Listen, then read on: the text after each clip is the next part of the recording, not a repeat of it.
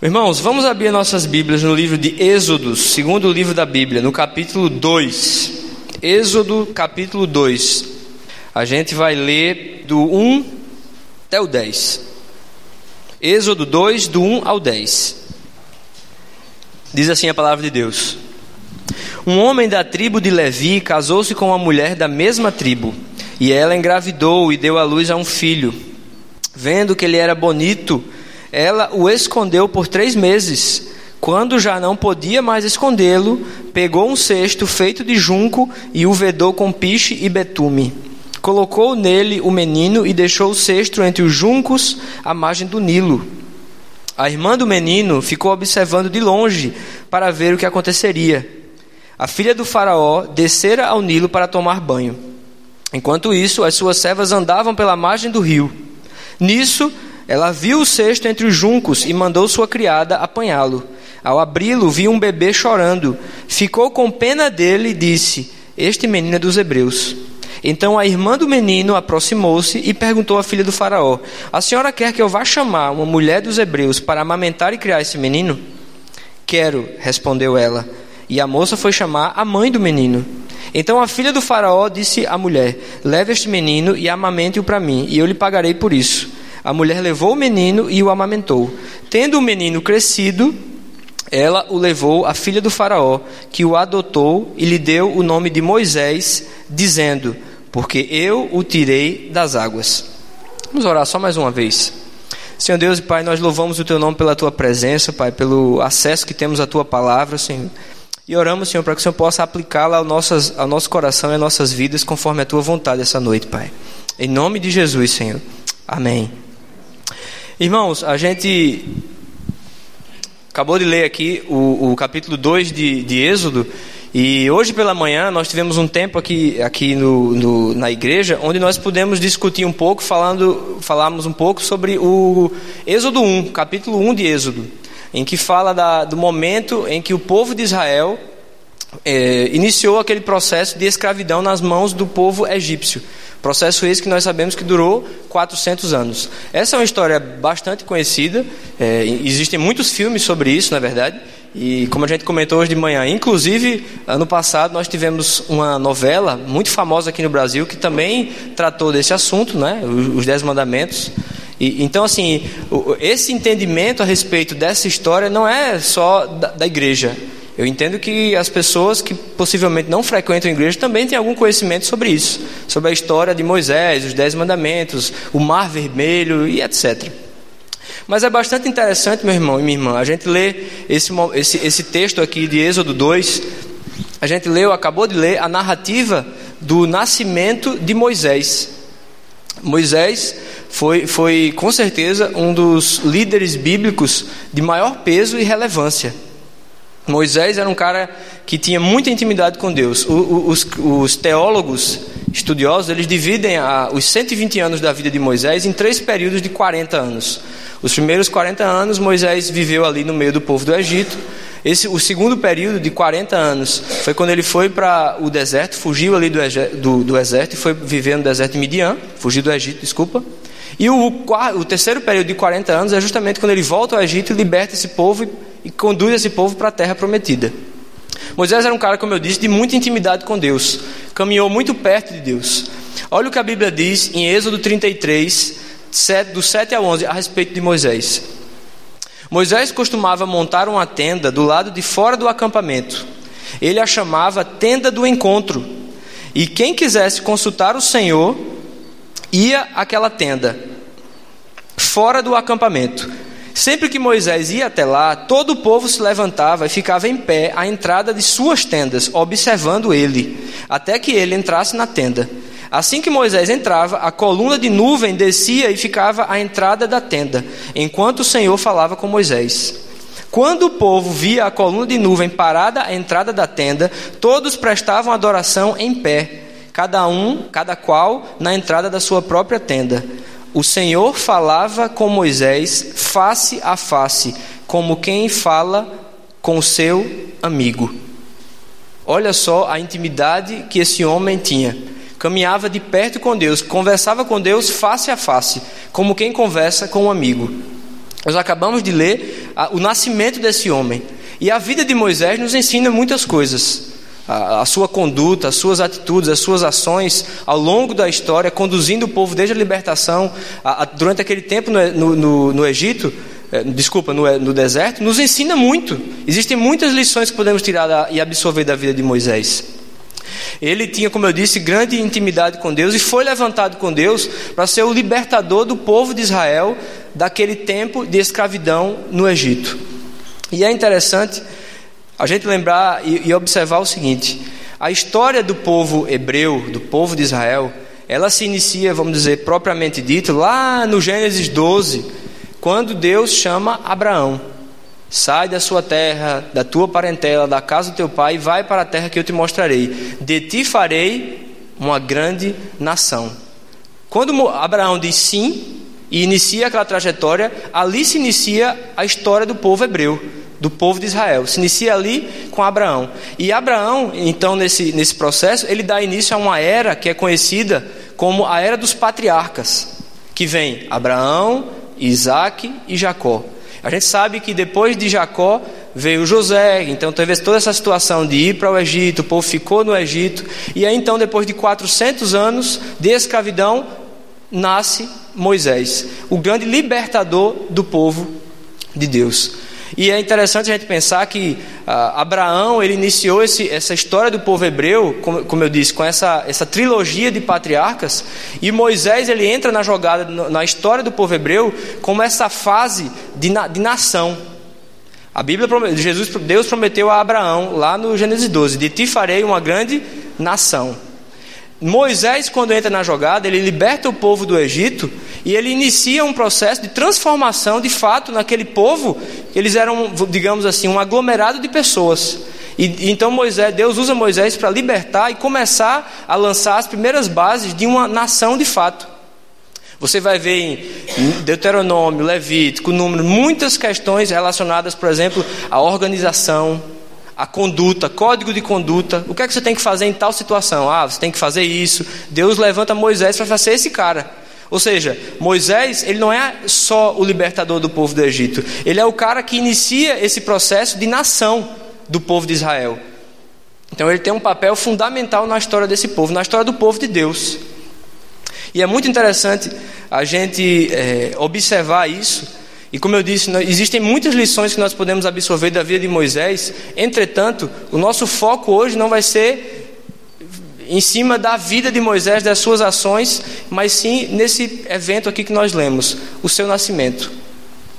E eu diria, meus irmãos, que o simples fato de Moisés ter nascido naquele contexto, naquela situação, já diz algumas coisas para a gente a respeito de Deus e do plano de Deus para a nação e para nossas próprias vidas hoje.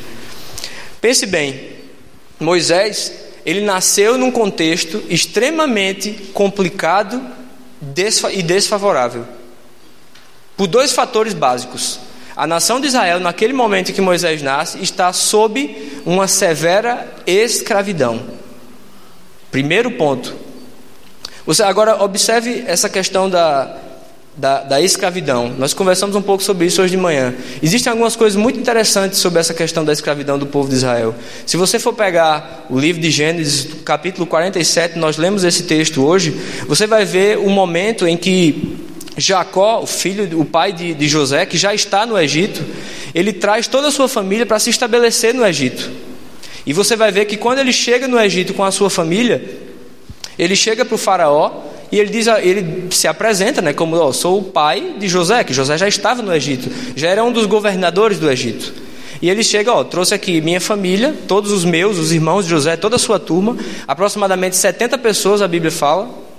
E ele chega lá diante do faraó e diz, olha, basicamente, ó, sou o pai de José, vim aqui com a minha família, e ele diz algumas coisas interessantes. Gênesis 47 diz assim: Perguntou-lhe o faraó: em que vocês trabalham? E eles responderam: Teus servos são pastores, como os, teus, os nossos antepassados. E disseram-lhe ainda: Viemos morar aqui por uns tempos, porque a fome é rigorosa em Canaã. O que é que essa informação diz para a gente? Jacó, quando entrou no Egito, naquele momento, ele tinha plena consciência de uma coisa, e ele deixa essa declaração aqui para nos mostrar isso. Nós estamos chegando no Egito, porque a nossa terra está passando por fome. Entretanto, nós não pertencemos a esse lugar. Nós viemos aqui apenas passar uns tempos. É isso que Jacó disse. Você consegue entender que Jacó era o terceiro da trilogia patriarcal que nós conversamos? Que levava adiante essa promessa de Deus de que de ti farei uma grande nação? Ele sabia que o Egito não era a nação, a terra prometida de Deus para eles. Por isso, quando ele chegou no Egito, ele já entra dizendo: Olha só, nós estamos aqui porque sabemos que está passando fome na nossa terra. A gente precisa sobreviver. Entretanto, nós vamos passar apenas um tempo, porque nós não pertencemos a esse lugar. Olha a consciência de Jacó quando entra no Egito. Passado algum tempo, Jacó falece, ele morre.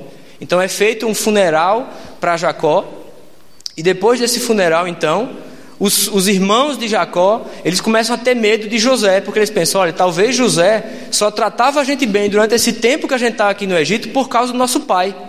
Agora que o nosso pai morreu, talvez ele vai dizer, agora vocês me venderam lá atrás, deixa que eu vou pegar vocês. Eles temiam isso. E eles foram, olha, tentando conversar, mandando recado para José, e José, responde algo para eles. Não tenham medo. Estaria eu no lugar de Deus? Vocês planejaram o mal contra mim mas Deus tornou o mal em bem, para que hoje fosse preservada a vida de muitos. Por isso não tenham medo, eu sustentarei vocês e os seus filhos. E o que aconteceu, gente? O povo passou a morar naquele contexto em que eles eram sustentados por José. Vocês conseguem perceber que eles, Jacó, quando entrou no Egito, ele tinha plena consciência de que aquele momento, aquela terra não era deles, que eles não deveriam ficar ali para sempre? Entretanto, o que acontece aqui, depois que ele morre, José passa a sustentar os seus irmãos e ele, vocês conseguem entender que eles passam a estar numa posição de muito, muito privilegiada, ou acomodação, ou conformismo. Ah, estamos aqui, somos sustentados, uma terra boa, nosso irmão é um dos governantes aqui da terra. E eles foram ficando, ficando, e a gente sabe onde isso deu. O povo cresceu, cresceu, cresceu, até que em Êxodo 1, a gente vai ler que um faraó novo assume o poder no, no Egito, e ele diz: Olha, esse povo cresceu demais. E ele tem medo do povo de Israel, ele diz: Ó, vamos escravizar essa turma aí, porque senão eles podem querer tomar o nosso povo aqui, o nosso, a nossa terra. E ele inicia-se aí um processo de escravidão do Egito. Você consegue entender, meu irmão e minha irmã, que uma das razões pelas quais o povo de Israel foi de fato escravizado foi porque eles perderam de vista a promessa de Deus na vida deles. Eles entraram num lugar com uma visão quando Jacó disse: Nós estamos aqui só por um tempo, esse lugar não pertence a gente. Mas a situação era tão favorável que eles foram ficando, ficando e esqueceram que aquele lugar não era deles. E foram ficando, ficando, isso levou eles a serem escravizados. Isso é muito sério. Isso é o que acontece quando nós perdemos a promessa ou a palavra de Deus de vista e nos acomodamos e nos conformamos com as situações. Isso é muito sério. Além dessa questão da escravidão, como eu disse, Moisés nasce aqui no, no, no, no período em que o povo dele era escravo do Egito. Escravo não tem voz para nada, meu irmão. Escravo não pode reclamar de nada. Tem que aceitar o que dizem e deu. E além disso, para completar ou piorar muito mais a situação, o faraó, como eu disse, por medo do, do, crescimento do povo de Israel, ele começa a escravizar o povo, mas o povo continua a crescer, a Bíblia diz. E o que é que, que, que o faraó diz? Olha, seguinte: todo filho homem que nascer tem que ser jogado no Nilo. Olha só que loucura. Você consegue perceber? Moisés nasce num contexto de escravidão e ele já tinha sido sentenciado à morte antes mesmo de nascer. Se nascer menino, tem que ser jogado no Nilo. E aí nasce Moisés. Mesmo assim, ele nasceu. E como eu disse, o próprio nascimento de Moisés já me diz algumas coisas. E a primeira coisa que o nascimento de Moisés me, me diz e me lembra é o seguinte: mesmo no meio do caos, mesmo no meio de situações desfavoráveis e difíceis, e tempestades e etc., Deus opera.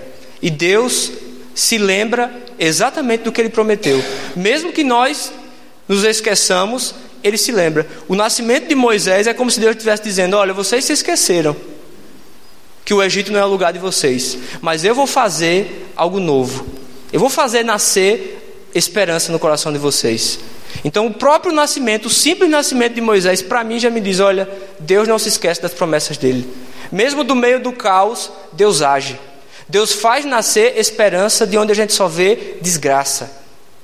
O nascimento daquela criança era como se Deus estivesse dizendo: Olha, eu não me esqueci do que eu prometi a vocês. Eu vou fazer de vocês uma grande nação. E vou levar vocês à terra prometida que eu prometi, mesmo que vocês tenham esquecido do que eu falei. Então, nesse contexto, como eu disse, nasce Moisés. E existem algumas coisas interessantes sobre os eventos desse nascimento, que é o que eu queria, que eu queria pontuar e trazer para a nossa reflexão essa noite. Você vê, meu irmão e minha irmã, que que decisão difícil para um pai e para uma mãe. Tenta imaginar decidir ter um filho em um contexto de escravidão e de que se fosse menino deveria ser morto no momento em que ele nascesse. Vocês lembram que há uns anos atrás, talvez ano passado, não posso estar enganado, a gente aqui no Brasil teve um pequeno surto, talvez não tão bem explicado, de microcefalia, que começaram a associar isso com a zika, aquela doença de dengue. Vocês lembram dessa, dessa situação? Que era uma, uma coisa muito complicada para quem estava grávida. Até hoje, eu não sei se cientificamente foi 100% provado, mas basicamente a informação que a gente tinha naquele momento era o quê? Se você estiver grávida e for picada pelo mosquito da dengue, você pode pegar a zika e isso vai fazer seu filho nascer com microcefalia. Era isso que a informação que a gente tinha. E o que aconteceu naquele momento? muitas pessoas, muitas mães, muitos casais decidiram o quê? Não engravidar. Por medo de que seus filhos nascessem com problemas.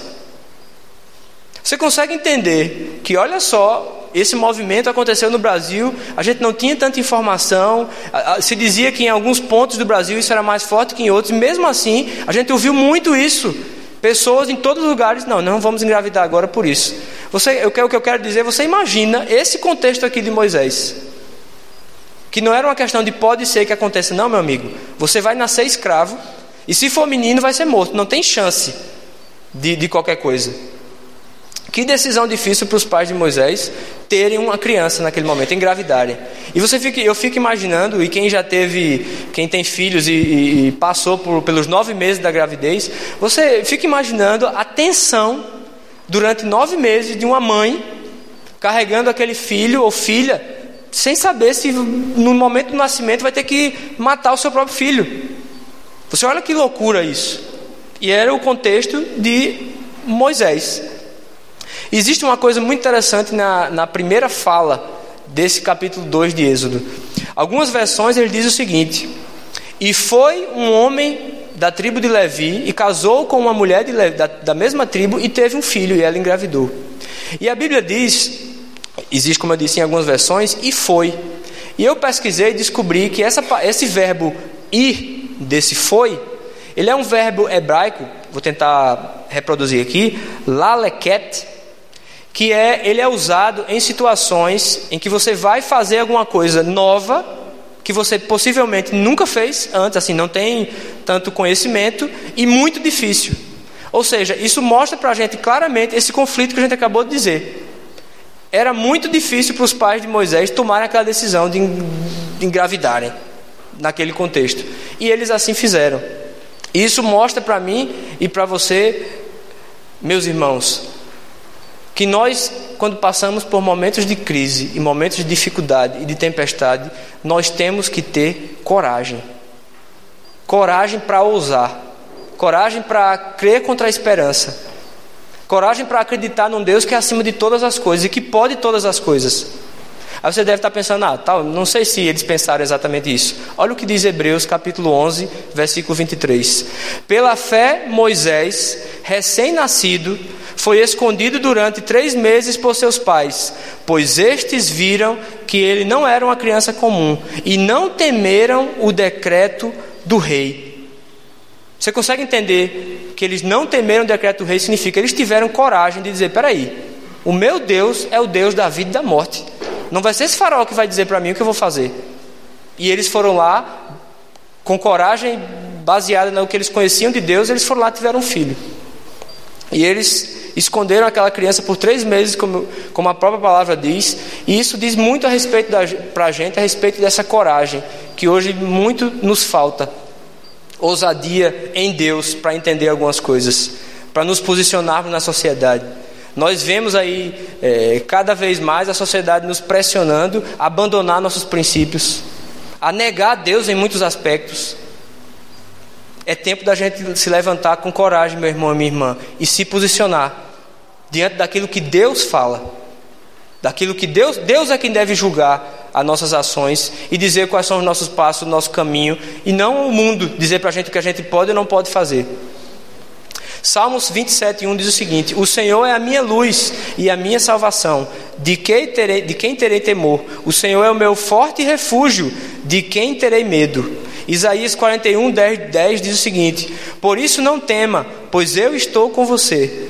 Não tenha medo, pois eu sou o seu Deus, e o fortalecerei, e o ajudarei, e o segurarei com a minha mão direita vitoriosa. Nós precisamos nos posicionar, meus irmãos, em tempos difíceis, em tempos de crise. E eu pergunto para você: nós estamos passando por tempos fáceis? O nosso país passa por um tempo fácil, favorável? Não. O mundo não passa por um tempo favorável nem fácil. É exatamente nesse momento que nós, como igreja do Senhor, precisamos nos levantar com coragem para nos posicionar e dizer: o mundo diz isso, mas Deus diz isso e, e, agir de acordo com a palavra de Deus nas nossas vidas.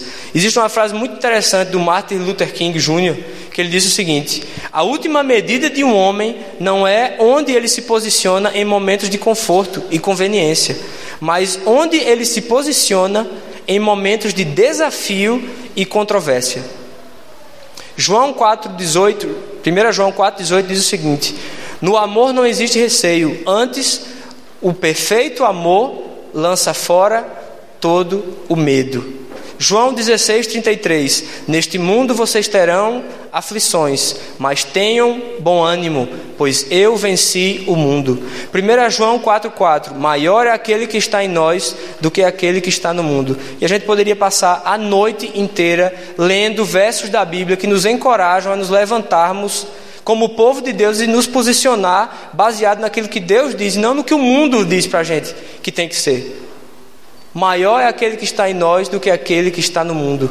Eu pergunto para você, como você tem se posicionado, meu irmão, diante dessas dificuldades, dessas tempestades, desse caos que nós temos vivido?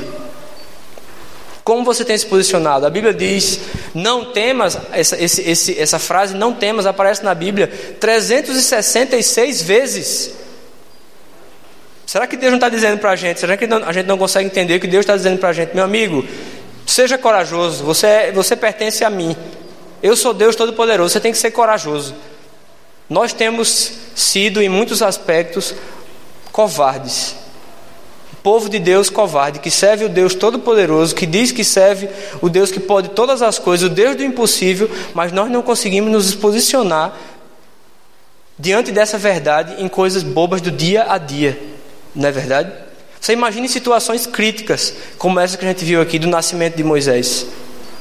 Precisamos nos levantar como povo de Deus em coragem, para ousar, meus irmãos, e dar testemunho, porque existem pessoas ao nosso redor que com certeza precisam ouvir a palavra de Deus e muitas vezes não estão ouvindo porque nós temos medo.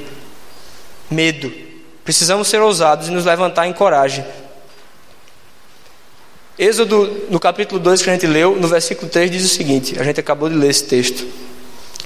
Que a, a mãe de Moisés, quando ela já não podia mais esconder o bebê, ele, ela pegou um cesto feito de junco e o vedou com piche e betume. Colocou nele o menino e deixou o cesto entre os juncos, à margem do rio Nilo.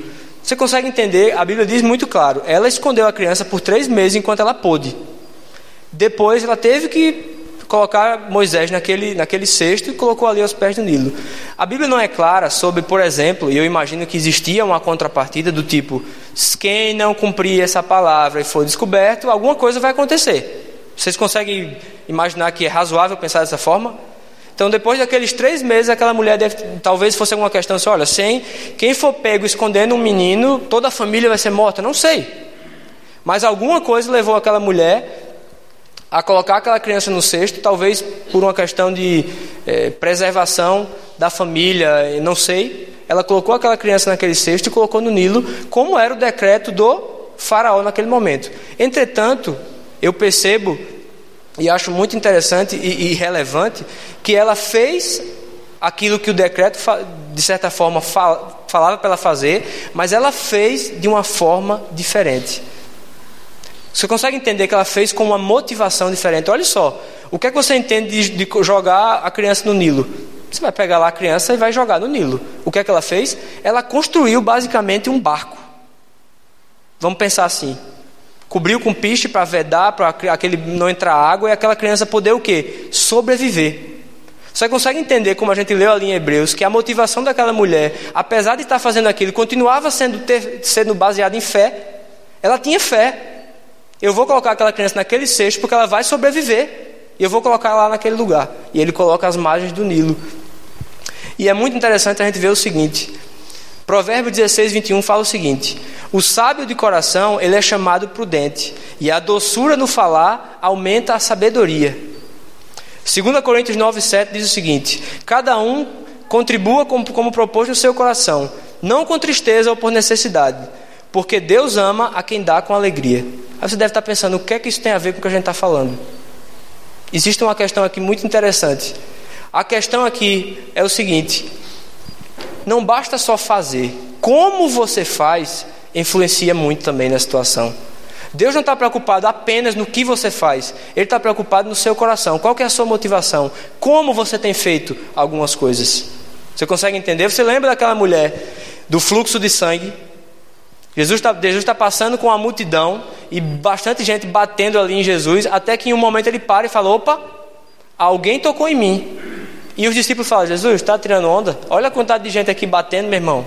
E, e, tocando em você, como é que você vai perguntar? Alguém tocou em mim? Ele fala: Alguém tocou em mim diferente, porque de mim saiu poder. Você consegue perceber que não é só tocar. Muitas pessoas estavam tocando em Jesus. A questão é como você toca. Faz sentido isso? Não é só o que você faz, mas como você faz. Qual que é a sua motivação? Aquela, aquela mulher, a mãe de, de, de Moisés, ela fez algo diferente. Ela tinha motivação, e nós lemos aqui, baseada em fé. Ela acreditava que Deus poderia fazer algo. E, e, como eu disse, não é só o que a gente faz, meu irmão, é como a gente faz. O que é que a gente acredita? As nossas ações são baseadas no quê?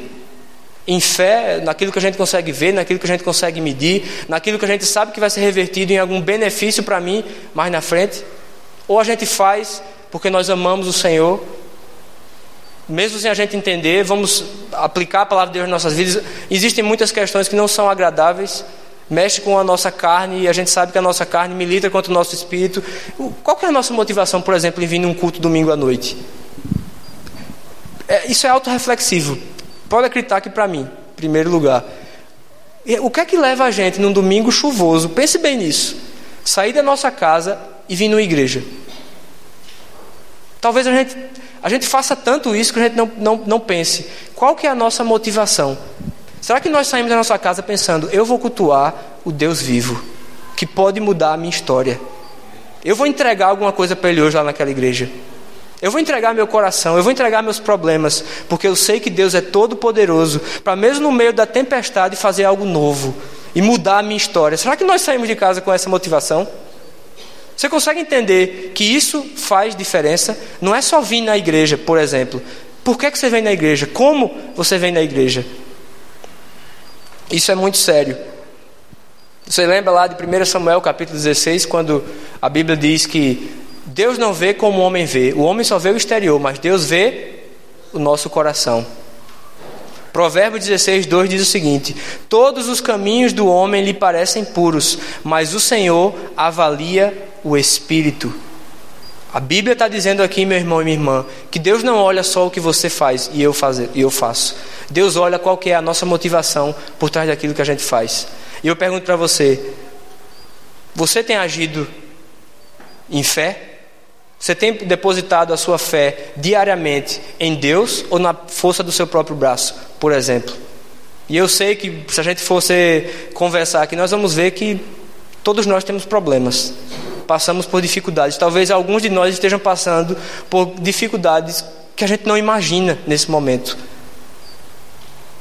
E a grande palavra para a gente aqui, nesse momento, diante de tudo que a gente está lendo aqui, é: será que nós temos fé de verdade que Deus pode mudar a nossa história? Será que nós vivemos todos os dias, nos levantamos e, e vamos trabalhar, tendo a consciência de que Deus pode mudar a nossa vida, reescrever a nossa história naquele dia, hoje, amanhã de manhã, ou terça-feira, ou quarta-feira? Será que nós temos essa consciência? Isso é uma coisa muito importante. Tiago, no capítulo 2, ele fala sobre a questão da fé e das obras, na é verdade, vocês sabem esse texto. Ele diz basicamente o seguinte: se você tem fé, mas se você não tem obras, ou seja, se aquela sua fé não, não é transformada em ação, meu irmão, ela não vale nada. Porque quem acredita, age. Olha só que loucura. Quem acredita, age. Essa mulher aqui, eu pergunto para você, ela tinha fé. Ela fez alguma coisa? Sim. Ela fez algo diferente. Ela não pegou seu filho, ela primeiro escondeu e depois ela não pegou seu filho simplesmente colocou na, no Nilo. Ela construiu ali um barco porque ela pensava o quê? Meu filho vai sobreviver. Deus pode fazer o meu filho viver. A fé sem obras é morta. E a mãe de Moisés creu e por isso agiu conforme a medida da fé dela naquele momento. Vocês lembram do, do Sadraque, Mesaque e Abdinego, quando foram jogados naquela fornalha, é, o rei Nabucodonosor fez lá aquela estátua, disse todo mundo que precisava adorar, quem não, for, quem não adorasse ela seria jogado na fornalha. E aí eles, obviamente, não adoraram aquela, aquela estátua, eles adoravam Deus vivo e eles foram jogados naquela fornalha. Mas eu acho muito interessante daquela história uma fala deles pouco antes de serem jogados na fornalha, quando, quando, a, quando o rei ele fala assim: Eu quero ver agora se esse Deus de vocês, que vocês falam que é tão poderoso, que é tão incrível, que pode fazer qualquer coisa, se ele vai poder livrar vocês do fogo. Talvez a resposta mais é, calorosa ou apaixonada de um cristão naquele momento fosse: claro, Deus vai, você vai ver, Deus vai nos. Mas a resposta deles é, eu acho impressionante. Ele diz o seguinte, meu irmão, é o seguinte: Deus é todo poderoso para nos livrar da fornalha. Mas não interessa se ele vai livrar ou não, meu amigo. Porque mesmo que ele não livre, nós não vamos nos prostrar e adorar o seu Deus. Você consegue entender aqui o que é que é fé? Fé, ela não é fé genuína, ela não se baseia no resultado. Fé genuína se baseia no autor da fé. Deus é todo poderoso e ponto. Não é porque eu venci que eu, Deus é poderoso. Vocês viram como Deus é poderoso porque Ele me livrou? Não, o que eles estão dizendo é, meu amigo, Deus é todo poderoso e pronto. Se Ele me livrar ou não me livrar da fornalha, não interessa. Isso não vai mudar quem Deus é. Deus continua sendo poderoso. Você consegue entender que é esse tipo de fé que nós precisamos ter hoje, principalmente quando vivemos tempos difíceis e de crise? Infelizmente, a nossa fé ela é muito fraca ela é baseada em, em, em, em situações que nós podemos medir em resultados. Se deu certo, porque eu tive fé. Não é assim que a gente pensa? A fé não, não tem nada a ver com isso, não tem nada a ver com resultado. Tem a ver com entender quem é Deus. Simplesmente isso. A Bíblia diz lá em Lucas 1,36 o seguinte: Porquanto para Deus não existe nada que seja impossível. Ponto. Deus pode fazer qualquer coisa, meu irmão e minha irmã. E é assim que a gente tem que entender e viver todos os nossos dias, entendendo que nós servimos a um Deus que pode fazer qualquer coisa, mesmo no meio do caos, da dificuldade e de uma situação extremamente desfavorável, Deus pode trazer, fazer brotar vida de algo que a gente só vê possibilidade de morte. Eu não sei a sua situação, mas guarde essa palavra no seu coração. Creia, ouse crer, meu irmão e minha irmã. Ouse crer no meio da dificuldade. Ouse crer nesse Deus que pode todas as coisas. No versículo 7 e 9 do, do capítulo 2 de, de Êxodo que nós lemos, existe, acontece uma coisa interessante. A, a gente viu ali que a mãe de Moisés coloca ele no cesto, na à margem do Nilo, e a Bíblia diz que a, a irmã de Moisés fica de longe, olhando o cesto para ver o que é que vai acontecer. Não é isso que a gente leu? O versículo 7 e 9 diz o seguinte: Quando a, a, a, a filha do Faraó encontra ali Moisés naquele cesto, a irmã dele se aproxima e diz o seguinte: A senhora quer que eu vá chamar uma mulher dos hebreus para amamentar e criar esse menino? E ela disse: Quero. Respondeu a filha do Faraó. E a moça foi chamar a mãe do menino. Olha só que loucura. Pense bem na situação. Está lá Moisés no cesto, de certa forma, entregue à morte, vamos pensar dessa forma. A filha do Faraó encontra ele naquela situação. A irmã dele se aproxima e diz: Olha, você quer que eu vá chamar uma mulher para cuidar desse menino? E ela fala: Claro. Quem que ela vai chamar? A mãe de Moisés. E não só isso. Ela diz o seguinte: Olha, a mãe de Moisés chega lá e ela diz o seguinte: Olha, eu quero que você amamente essa criança para mim e cuide dela para mim e eu vou te te pagar. Olha só o que é que Deus faz quando a gente tem fé. Você acabou de entregar o seu filho para a morte, ele é devolvido a você com vida, e ainda vão te pagar para cuidar dele que você faria de bom grado, de graça. Você consegue entender que a gente serve um Deus poderoso e bondoso que pode fazer coisas como essa aqui, ó, inacreditável. Eu fico pensando quando estava lendo isso, a reação da mãe quando a, a irmã dele entrou lá, falei: "Mãe, Vem aqui fora, rapidinho. E chegou lá diante da, da irmã de, da, da filha do faraó e disse: Olha, toma aqui o seu filho de volta, cuida dele para mim, eu ainda vou te pagar por isso. Olha que beleza. Deus é incrível, na é verdade.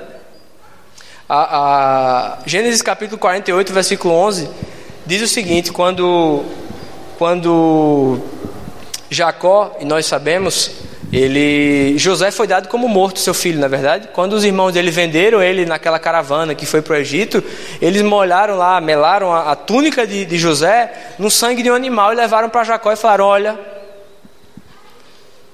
José foi pego por um bicho lá e morreu. E a Bíblia, nós sabemos, a Bíblia fala que José era o filho preferido de Jacó. E aquele homem chorou muito e sentiu a, a morte do seu filho. Por anos, até que, como a gente leu aqui, muitos anos depois, José está lá no Egito e é governador, e ele, a família dele volta para morar junto com ele, e o seu pai junto com ele. E Gênesis 48, 11 tem o momento em que Jacó, pai, se encontra com José, filho. Ele, você lembra e pense quando, você lê, quando a gente lê isso aqui agora, que Jacó passou anos acreditando que o seu filho estava morto sofrendo pela morte do filho. Olha o que ele disse quando encontra José. E disse Israel a José: Eu nunca pensei que veria a sua face novamente. E agora Deus está me concedendo de ver também os seus filhos. Olha só, basicamente o que está acontecendo. Jacó está dizendo: Olha, eu nunca mais esperava ver você, meu filho, mas Deus está me fazendo muito mais. Eu estou vendo não só você, meu filho, como os seus filhos, os meus netos.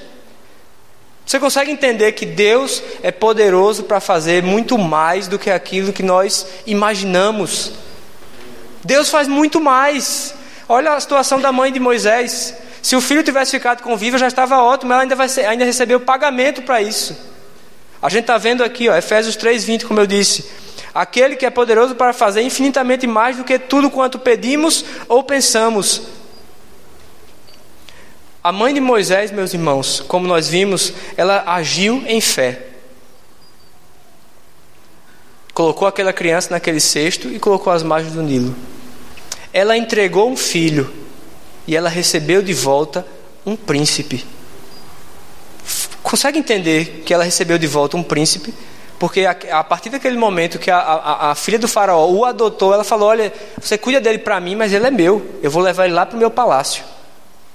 Você consegue entender que loucura? Você está ali, em algum em um momento, está entregando seu filho para a morte, no outro você recebe, você vai ser paga para cuidar dele, e você está recebendo de volta um príncipe. Olha o futuro daquela criança naquele momento. Você consegue perceber, meus irmãos, que Deus faz muito mais do que nós podemos imaginar quando nós temos fé? Isso é algo que deveria encher o nosso coração de esperança, para a gente levantar amanhã e enfrentar os nossos problemas, como eu disse, com coragem, sabendo que o nosso Deus pode todas as coisas. Ele pode reverter qualquer situação, ele pode usar uma situação desfavorável, uma tempestade, uma situação dolorosa e fazer brotar dessa situação vida e esperança. Salmos 37, 5 diz o seguinte: Entrega o teu caminho ao Senhor, confia nele, e o mais ele fará. Meus irmãos, coisas extraordinárias acontecem quando, mesmo em meio ao caos e à dificuldade, nós, como povo de Deus, nos posicionamos e nos levantamos e simplesmente cremos. E nos recusamos a não crer. Coisas extraordinárias acontecem quando nós nos levantamos e nos posicionamos como povo de Deus e cremos. E cremos em Deus, e cremos na Sua palavra, e cremos nas Suas promessas. O mundo precisa que nós creiamos e tenhamos muito mais fé do que nós temos tido. Essa é a verdade, meus irmãos. E talvez a nossa própria dificuldade, pessoal ou familiar, não tenha a ver com outra questão senão a nossa própria falta de fé. Alguma coisa acontece, meu irmão, no mundo espiritual quando nós cremos mesmo contra todas as adversidades e, e quando estamos em situações adversas e desfavoráveis. Que nós possamos aprender com os pais de Moisés, nesse texto que nós lemos hoje, e nos posicionarmos hoje, mesmo em meio à dificuldade, com o nosso coração cheio de fé, sabendo que Deus pode mudar qualquer situação. Amém? Feche seu, seus olhos abaixo da sua cabeça, meu irmão e minha irmã. Senhor, essa noite nós nos posicionamos aqui, Pai, como igreja do Senhor. E pedimos ao Senhor, Pai, nos ajuda, Senhor, em nossas dificuldades, Deus. Nos ajuda em nossas lutas, Senhor. Nos ajuda, Senhor, a não tirarmos nossos olhos do Senhor, Pai. Nos ajuda, Senhor, a crer, a crer contra a esperança se for preciso, Pai. Nos ajuda, Senhor, a nos levantarmos hoje, Pai. Com coragem, Pai, convictos de que o Senhor é todo poderoso, Pai, que o Senhor domina sobre céus, terra e mar, e que o Senhor tem o controle sobre todas as coisas, Senhor. Nada acontece sem o teu consentimento, Pai.